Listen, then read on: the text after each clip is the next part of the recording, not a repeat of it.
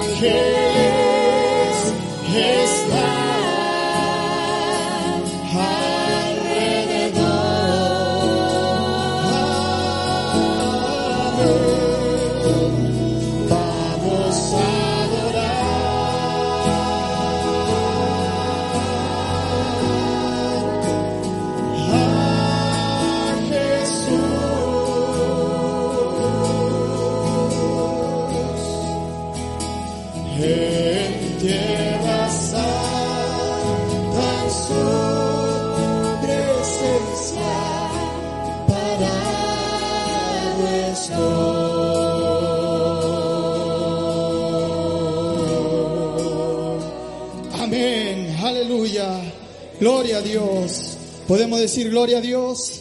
Gloria a Dios, aleluya. Bendito y alabado sea el nombre de nuestro Señor Jesucristo, que nos da victoria en esta hora.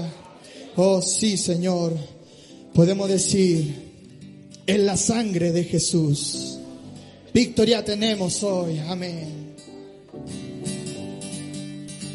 En la sangre de Jesús, en la sangre de Jesús en la sangre de Jesús, victoria tenemos hoy. En la sangre, en la sangre de Jesús, en la sangre de Jesús, en la sangre de Jesús, victoria tenemos hoy. Victoria tenemos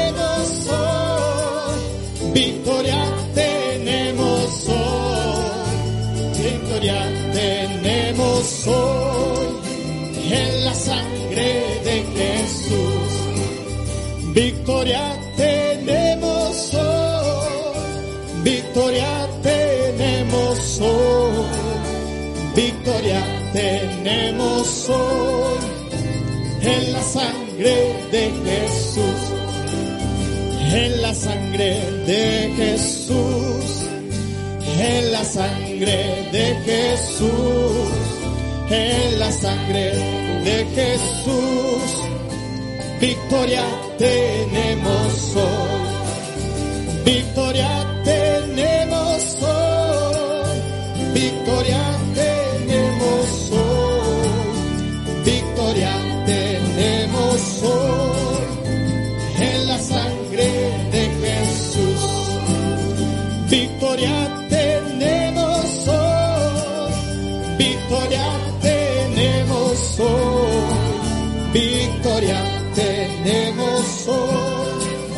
en la sangre de Jesús. Victoria, victoria, victoria en Jesús tenemos hoy.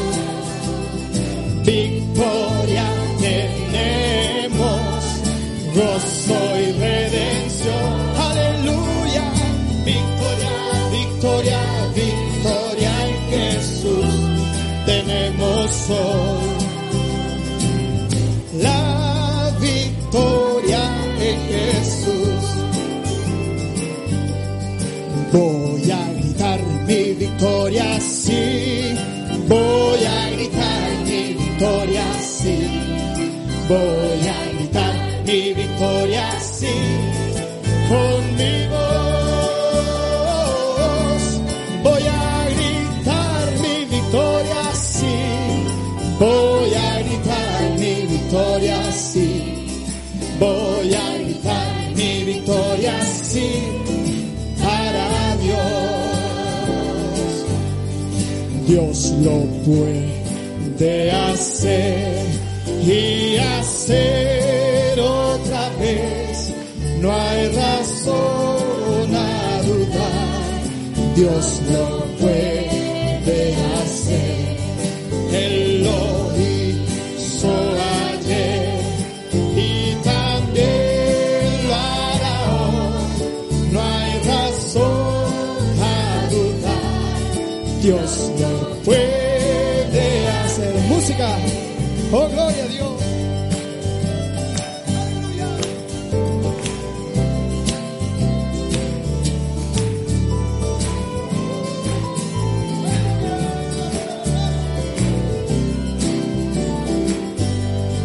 Lo hizo ayer y también lo hará hoy. No hay razón a dudar. Dios lo puede hacer. Decimos amén, amén, amén. Decimos amén, amén, amén. Decimos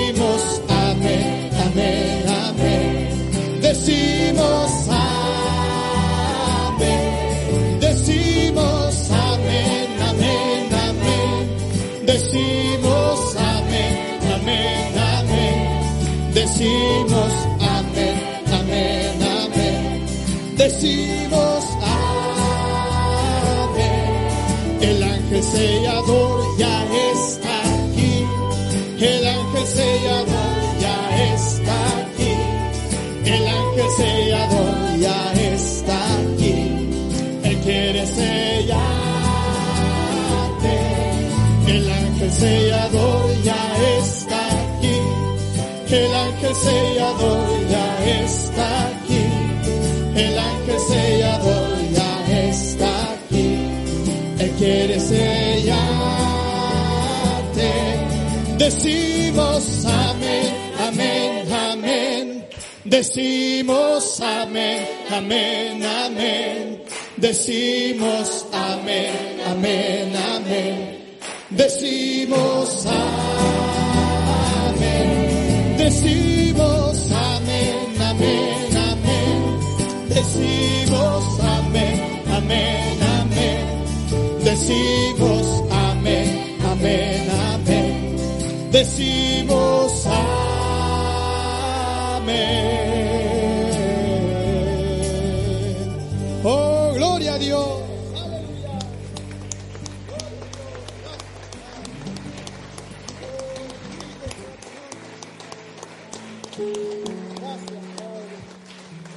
Oh, bendito sea el nombre del Señor. Estamos felices de estar congregados en su nombre. Oh, para adorar y bendecir el nombre del Señor. Oh, hay un poder en este lugar. Sí, Señor, por el cual mi alma clama, podemos decirlo, mientras le damos la bienvenida a nuestro pastor. Amén. Señor, te espero en tiempos de aflicción. Tú prometiste estar, tu presencia confirmar. Señor, te anhelo con todo mi ser. Mi alma necesita más de ti. Hay un poder en algún lugar, sí Señor, por el cual mi alma clama. Hay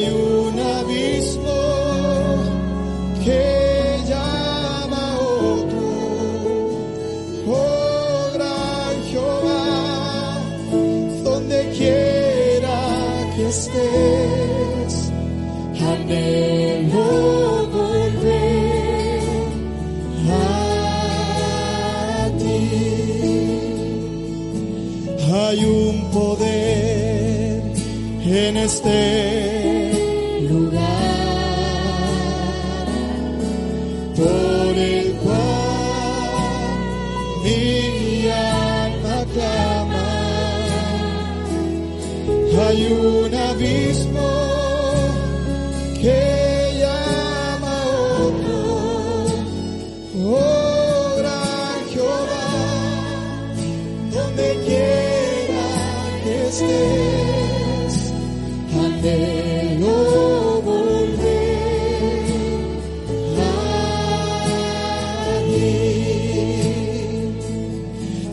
Señor, te espero en tiempos de aflicción. Tú prometiste estar, tu presencia confirmar. Señor, te anhelo con todo mi ser. Mi alma necesita más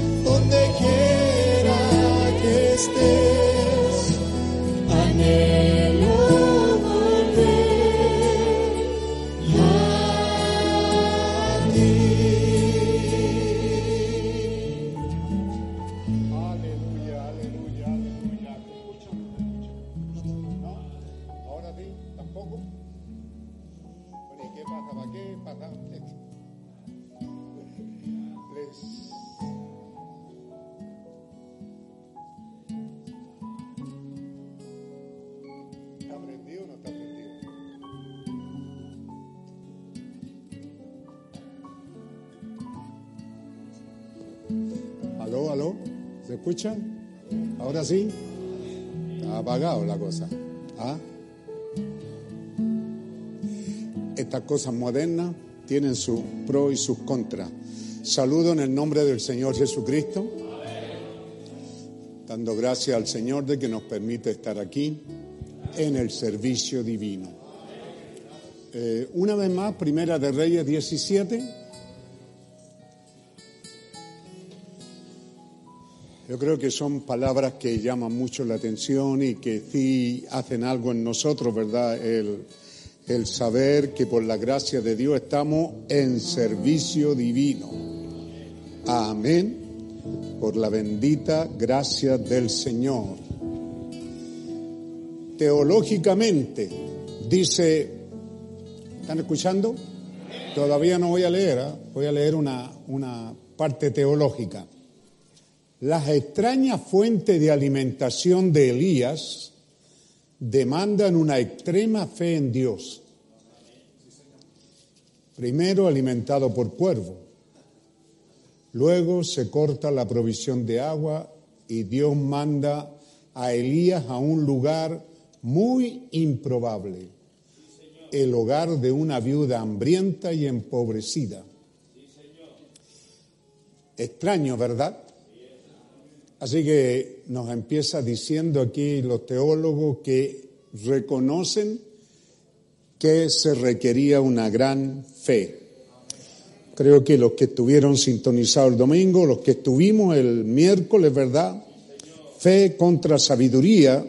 El hermano Galdona tituló un mensaje Sabiduría contra sabiduría, pero está hablando de fe contra sabiduría. ¿Se acuerdan el viernes los que sintonizaron? Y no puede ser fe contra fe, ¿correcto? Eso es importante. Puede ser sabiduría contra sabiduría, pudiera ser, ¿ah? pero fe contra sabiduría, porque Satanás no tiene fe. Así que no podemos decir, así nos decía nuestro hermano el miércoles, ¿verdad? No podemos decir fe contra fe, sino que fe contra sabiduría. Es lo que el diablo está usando toda, descargando, ¿cierto?, toda su sabiduría sobre sus súbditos para lograr eh, engañar al máximo de gente. Pero también Dios está derramando lo más que puede de fe para fortalecer a sus creyentes. ¿Verdad que sí, hermano? Así que que Dios nos bendiga con estas cosas. Aquí tenemos entonces un hombre que estaba viviendo por la fe. Vamos a leerlo en el nombre del Señor Jesucristo. Dice así. Entonces Elías Tisbita, que era de los moradores de Galaad, dijo a Acab, vive Jehová Dios de Israel, en cuya presencia estoy, que no habrá lluvia ni rocío en estos años, sino por mi palabra.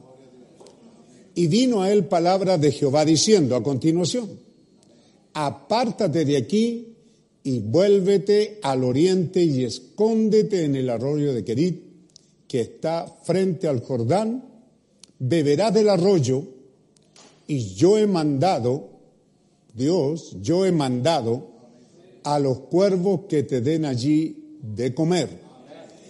Y él fue e hizo conforme a la palabra de Jehová, pues se fue y vivió junto al arroyo de Kerit, que está frente al Jordán. Y los cuervos le traían pan y carne por la mañana y pan y carne por la tarde y bebía del arroyo. Pasado algunos días, para colmo de males, se secó el arroyo porque usted sabe, no había llovido. Y usted sabe, ustedes, nosotros, los santiaguinos, los chilenos, pero en verdad usted en la intimidad, y meditando en la casa en algún momento, se da cuenta que estamos sentenciados, si esto no mejora, a racionar el agua. Se da cuenta que el razonamiento, el racionamiento ya comenzó. ¿Cierto? Ya hay plazas que se están secando, no se están regando algunas plazas. Hay ciertas cosas que ya están pasando. De Santiago hacia el norte hay animales muriendo, eh, la vegetación toda seca y la gente no tiene más que un poco de agua que le llevan en camiones aljibe. Así que usted está consciente de eso. Está consciente que si eso está aquí nomás en Petorca, usted y yo somos los siguientes. Ojalá. ¿Mm? Se secó el arroyo porque no había llovido. Vino luego palabra de Jehová diciendo, levántate y vete a Sarepta de Sidón y mora allí. He aquí yo he dado orden. Como dice en su versión, hay una versión, he mandado, ¿verdad? He dado orden allí a una mujer viuda que te sustente. Lo hemos tenido, pero Estamos repitiendo la lectura y la vamos a seguir repitiendo hasta que... ¿Cierto? ¿Ah? Yo he dado orden, he ordenado, yo he dado orden allí a una mujer viuda que te sustente. Esa mujer viuda ¿ah? está hambrienta, empobrecida y redundo, muerta de hambre.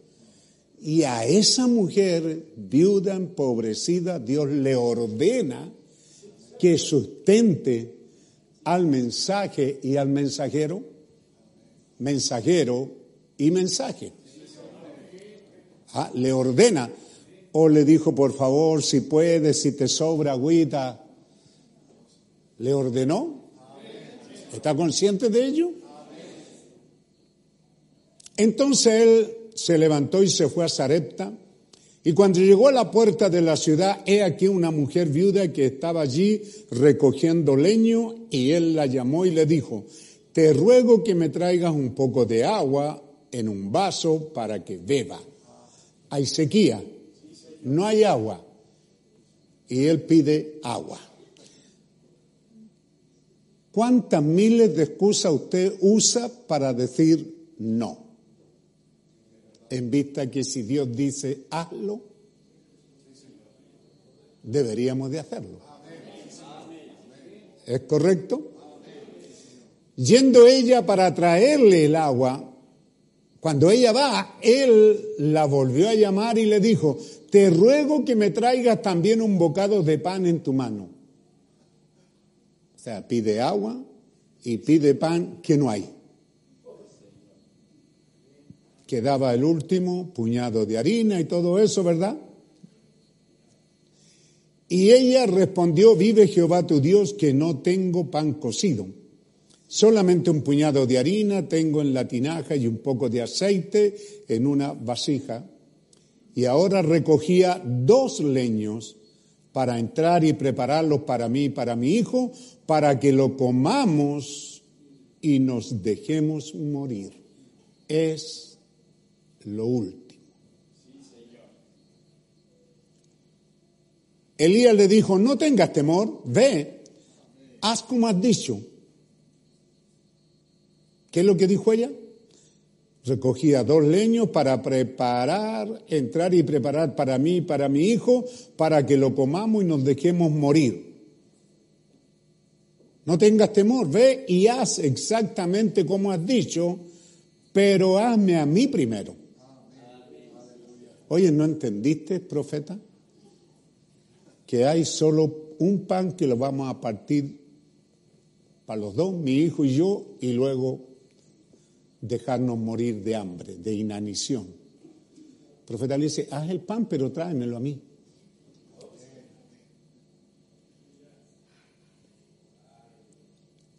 ¿Correcto? Pero hazme a mí primero de ello una pequeña torta cocida debajo de la ceniza y tráemela. Después harás para ti y para tu hijo. No había ninguna esperanza. Pero Jehová, Dios de Israel, ha dicho así. Ajá, ahí viene la palabra. Así dice Jehová, Dios de Israel. La harina de la tinaja no escaseará, ni el aceite de la vasija disminuirá, hasta el día en que Jehová haga llover sobre la faz de la tierra. Estás asegurada durante toda la sequía.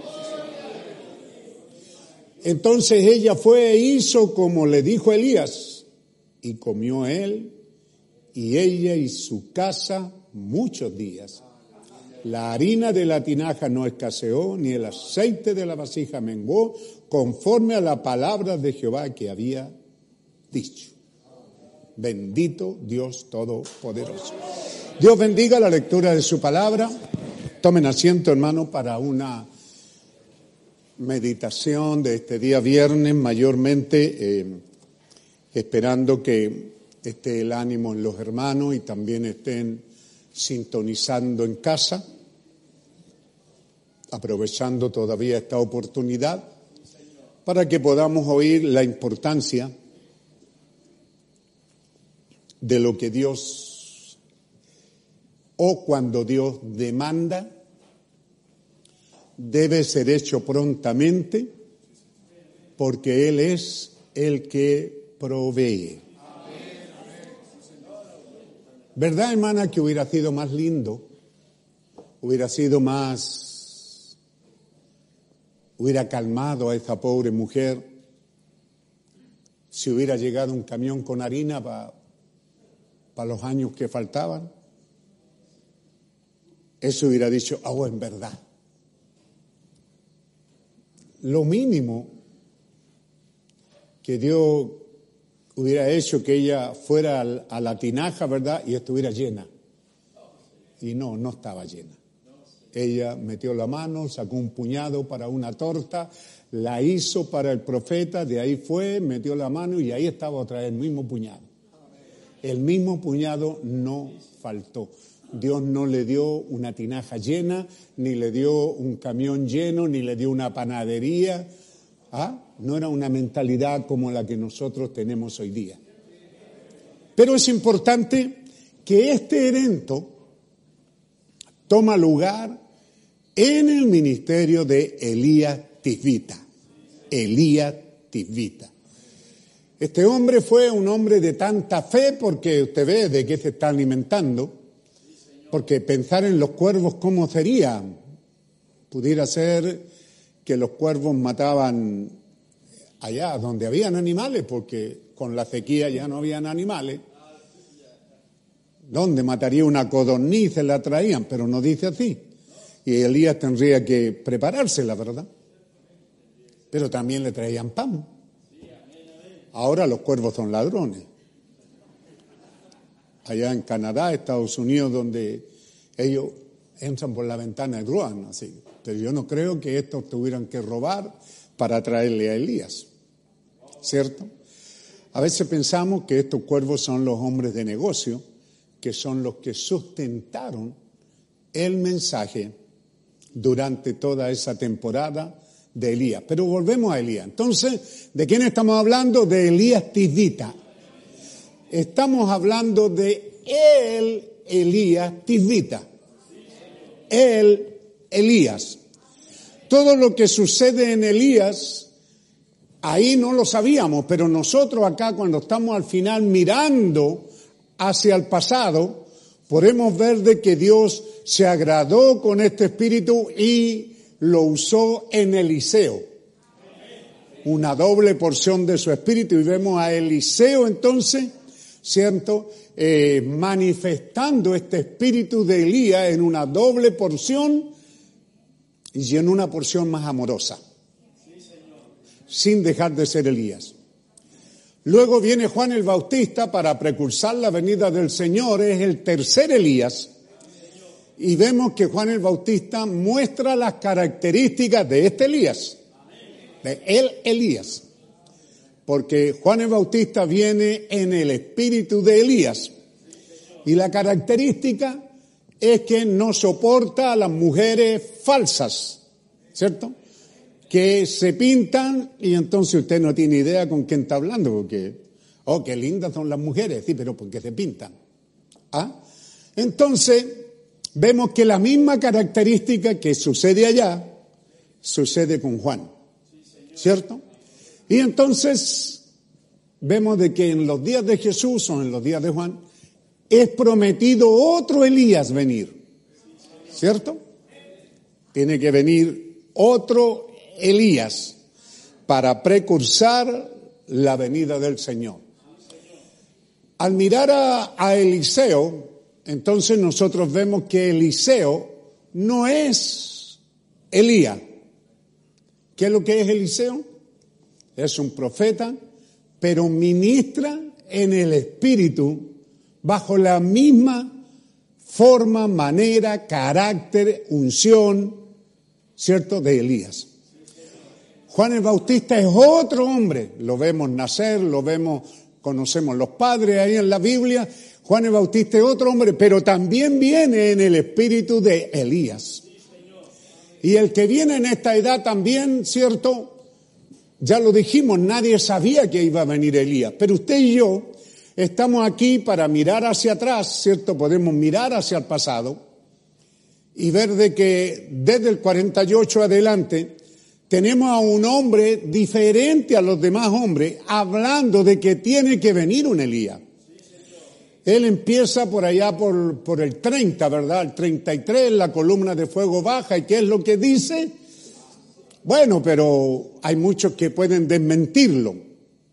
Pero la columna de fuego, ese bólido de fuego bajó el año 33, junio del 63, del 33, 1933. ¿Correcto? Y se oye una voz que dice, así como Juan el Bautista fue el precursor de tu primera venida, tu mensaje será el precursor de mi segunda venida. Ahí lo, lo encontramos por primera vez. La gente no creyó, dicen que habían quizás cinco mil personas ahí. Mucha gente dijo, oye Juan, ¿qué, qué fue eso? Oye, oye William, Billy, ¿qué fue eso? Esa como luz que bajó y como que explotó ahí cuando él estaba bautizando a una persona número 17, él dijo, no vino por mí, vino por ustedes. Esa voz y esa luz. Pero William Branham tomó eso en su corazón, quizá fue, puede decir usted hoy día, fue la unción que cayó sobre él y ahora como nadie está esperando a Elías, él tiene que usar en casi todos los mensajes la culminación de todo su mensaje hasta los sellos y hasta el último mensaje que predica, él está hablando que tiene, primero dice, tiene que venir un Elías, hasta por ahí por el 60. Tiene que venir un Elías y tiene que ser, cierto, de acuerdo a Malaquías 4, 5 y 6. Y él hace énfasis en muchos mensajes que usted puede leer, que él señala a ese Elías como el mensajero de la tarde o el mensajero del atardecer. Algunas cosas nomás, pero espero que se gocen. ¿ah? Que lo tome con alegría porque Dios tiene un propósito en hacerlo. Y es su oportunidad de sonreír y decir gloria a Dios, porque estoy acá, ¿cierto? Cuando eso ya sucedió. Todas esas cosas sucedieron. Tenían que suceder y sencillamente sucedieron. ¿Ah? tenía que venir un mensaje potente, porque Apocalipsis 17 dice que en los días de la voz del séptimo ángel, así que conectamos a este Elías como el mensajero de la séptima edad de la iglesia. Dígalo, sabemos, pero dígalo con alegría, no criticando. Amén.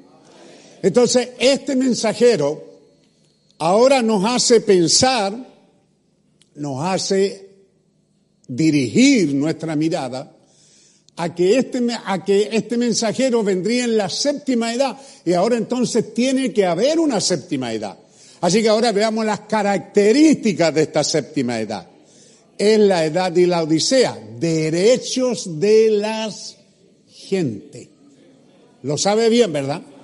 Niño, derechos de las gente, que con el tiempo se transformaría en derechos humanos. ¿Y qué es lo que dicen esas cuatro letras que están ahí en, en los derechos actuales? Eh, homosexuales, eh, lesbianas, ¿ah? Porque colocan solo las letras nomás. ¿Se da cuenta a dónde llegaron estos derechos de la gente? Primero eran derechos sindicales, donde el obrero comenzó a reclamar, oye, ocho horas, por ejemplo. ¿Ah? porque trabajaban hasta cuando el patroncito decía basta, pero ahora ellos exigieron ocho horas. Ve, los derechos comenzaron a mostrarse, donde también los sindicatos empiezan a pedir un sueldo mínimo. Ve, los derechos de la gente. Y el profeta dice en ese tiempo, no entren en los sindicatos porque los sindicatos te atrapan.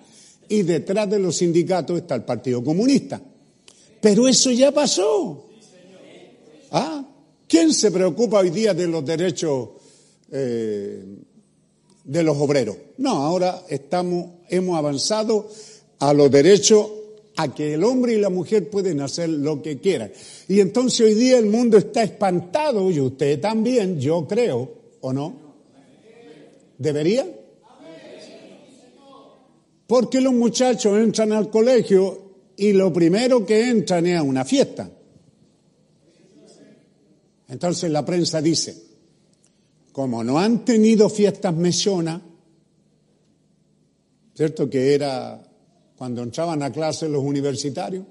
Entonces ahora entran a clase y lo primero que hacen es salir a, hacer un montón de, de tonteras. Pero se dan cuenta que los ánimos están distintos.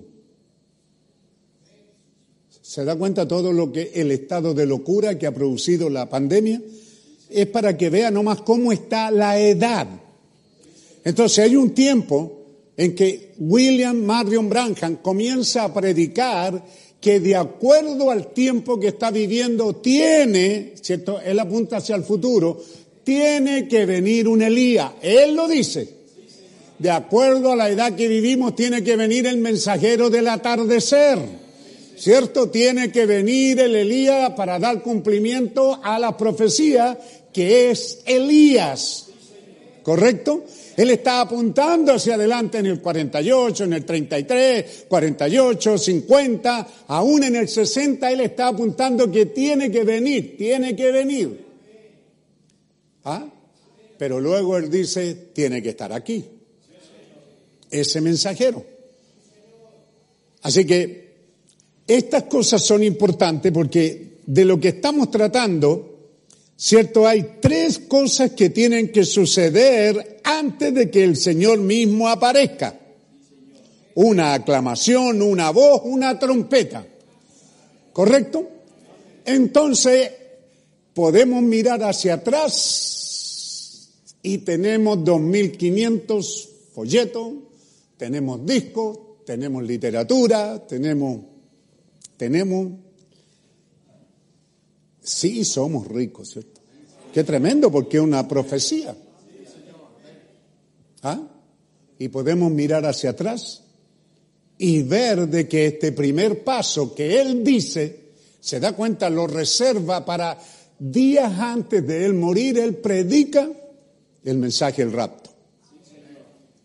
Cosas que han de ser.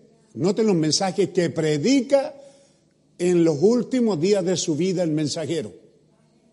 Pero también note usted la diferencia de los mensajes que comienza a predicar el 60. Ya son mensajes de actualidad. Ya se coloca ahí. Y para el 62, 60, 62, él ahora muestra, ¿cierto? Es como que se hace a un lado un poquito y nos muestra de que no solo un hijo de hombre hay en la tierra, sino que el hijo del hombre ya está descendiendo. Y está, ¿qué está haciendo? Discernimiento y manifestándose en la tierra. El primer paso. Él mismo está allí, pero en el cuarto sello es donde yo me he detenido con ustedes mucho tiempo, es en el cuarto sello donde el hermano Branham solo le falta decir yo soy el cuarto Elías. Pero él lo dice de todas las maneras sin decirse, ¿cómo diría eso? En primera persona. Siempre lo dita en tercera persona, ¿verdad? Que Elías que está aquí, que la profecía, que esto, y a mí me pasó esto, pasó esto, a Elías hizo esto allá y Dios ha hecho esto aquí. Entonces él está mostrando que Él es el Elías y que está al final de su camino. ¿Dónde? En el mensaje los sellos. ¿Correcto? Tan pronto predica los sellos. A ver, hermano, ¿cuál es el siguiente mensaje que predique el profeta? Después de los sellos.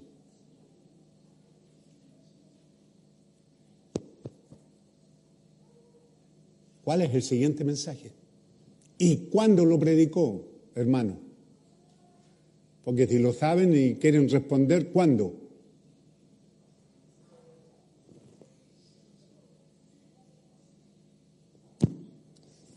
Es aquí donde me, dan ganas de arreglar la maleta y irme para la casa.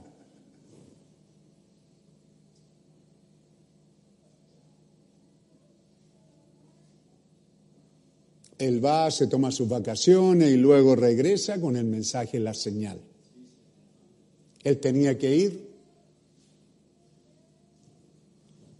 Creo que el hermano les hizo una prueba de jóvenes, ¿verdad? ¿Cómo se llama eso? El domingo en la tarde les preguntó cita e hizo un... ¿Qué hizo?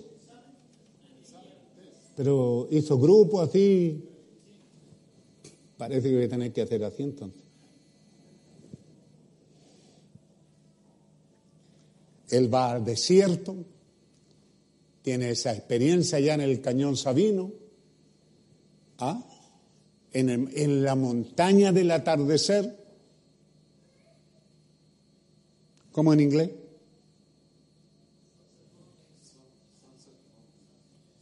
Es donde tiene esta experiencia. Y ahí es donde tiene la experiencia de los sellos, del ángel, de los ángeles. Pero luego de eso, él regresa con la señal. Ya, escuche bien, ya no está predicando a las iglesias, ya no le está diciendo a la iglesia, viene Elías. No, era ahora dice, es tiempo de aplicar la señal. Bueno, para dejarlos respirar, hermana, ¿y cuál es el siguiente mensaje? La señal fue en la mañana y en la tarde, ¿cuál predicó? Hermana, ¿cuál predicó en la tarde? Levante la mano y grite porque estoy sordo. No, pues una nomás. Pues. A ver ustedes, predicadores, levante su mano y diga, ¿cuál fue el mensaje de la tarde? No levantaron, es como entre medio, no por si resulta, por si le apunto. Entonces él predica, ¿cierto? Aplicar la señal. Lo cual nos coloca, dice él, en desesperación. Después de los sellos, el más grande mensaje que Dios me ha dado, el más tremendo, es la señal. Porque ahora ya no está hablando con la Odisea, no está hablando con, con la edad de la Odisea, ni con los pentecostales, ni con todos ellos. Ahora Él está dirigiéndose a una novia y diciéndole, ustedes tienen que creer. Aplicar la señal es creer a toda la palabra. ¿Qué es lo que dice? ¿Qué es lo que dice en el mensaje la señal? ¿Qué es lo que le da derecho a la señal? Creer toda la palabra. Le da derecho a usted a la señal. Es creer, creer de que el mensajero es Él, que vino el mensajero, que el mensaje salió y todas esas cosas es de las que Él está hablando. Y todavía no entro a mi tema en esta noche. Amén. Así que es importante que usted ponga atención, ¿ve? Porque estas cosas son de las que Él está hablando. Entonces, desesperación. Llamémosle a desesperación porque también puede ser que esté el título y encontremos, ¿cierto?, otras cosas más. Tiempo de arreglar cuentas. ¿Quiénes estuvieron ahí en La Faz cuando predicó el hermano Vindayal? ¿Hay algunos testigos aquí? Él predicó ahí ese mensaje. Tiempo de arreglar. Un mensaje muy, muy evangelístico, muy tremendo. Pero yo no estoy predicando de eso. ¿Ah? Para mí el hermano viene un gran siervo de Dios, pero no es el mensajero. Estoy hablando del mensajero. ¿Cierto? El mensajero está llamando que a continuación de la señal lo que sigue es tiempo de arreglar cuentas. ¿Por qué? Porque de lo que estamos citando en el mensaje del rapto, estamos citando Primera de Tesalonicense 4:16. Amén. ¿Dicen amén? amén? Estamos citando, ¿verdad? Porque el mismo Señor con voz de mando, con voz de arcángel y con trompeta de Dios descenderá del cielo. Así que está hablando ahora de que viene una aclamación. Es la primer, el primer paso de la venida del Señor. Y esta aclamación, ¿cierto? Que es el primer paso de los tres pasos que él dice, hay tres cosas que tienen que suceder el mismo, antes de que el mismo Señor aparezca. Una aclamación, una voz, una trompeta. Una aclamación, una voz, una trompeta. Tienen que acontecer, ¿ve? Antes que Jesús aparezca, una aclamación. ¿Ve usted? Él está descendiendo. ¿Alguien dice gloria a Dios? 1900, diciembre de 1965. ¿Cuántos no habían nacido el 65? Levanten la mano, no habían nacido. Vea, cuando sale el, el mensaje, el rapto, y él empieza a decir entonces, que Él está descendiendo, 1965. Porque voz de aclamación, William Branham tomaría su viaje de, ida a casa y lo que quedaría durante todo este tiempo y corriendo por toda la tierra es voz de aclamación.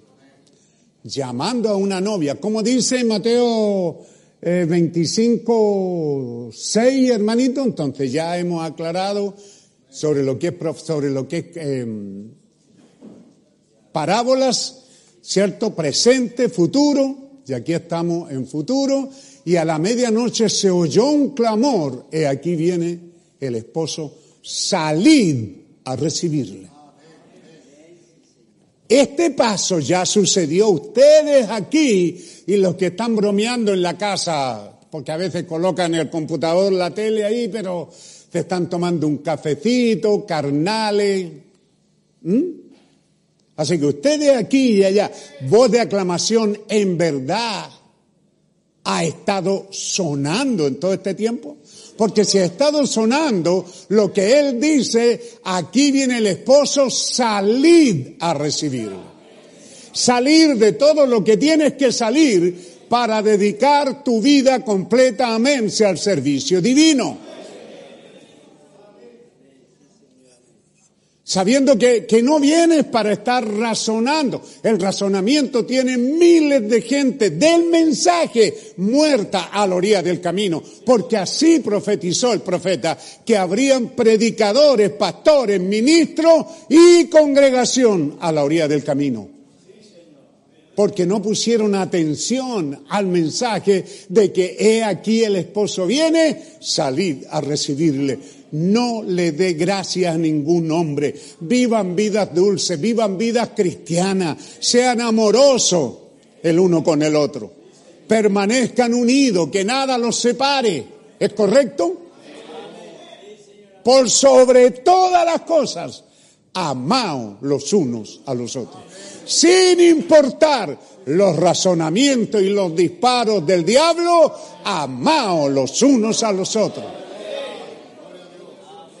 Ve el tiempo que estamos, si decimos que pasó, entonces, ¿qué es del tiempo?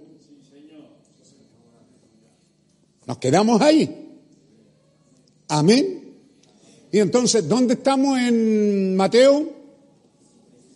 25. ¿Seguro? Mateo 25. Y Mateo 25, en las parábolas de las vírgenes, termina, ¿cierto? Esta, esta parte, voz de aclamación, el llamado a las vírgenes prudente a aderezar sus lámparas. Amén.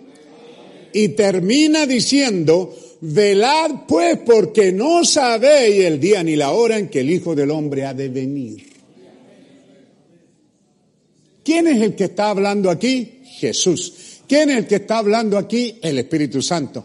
¿Quién está hablando estas parábolas? La persona misma de Jesucristo.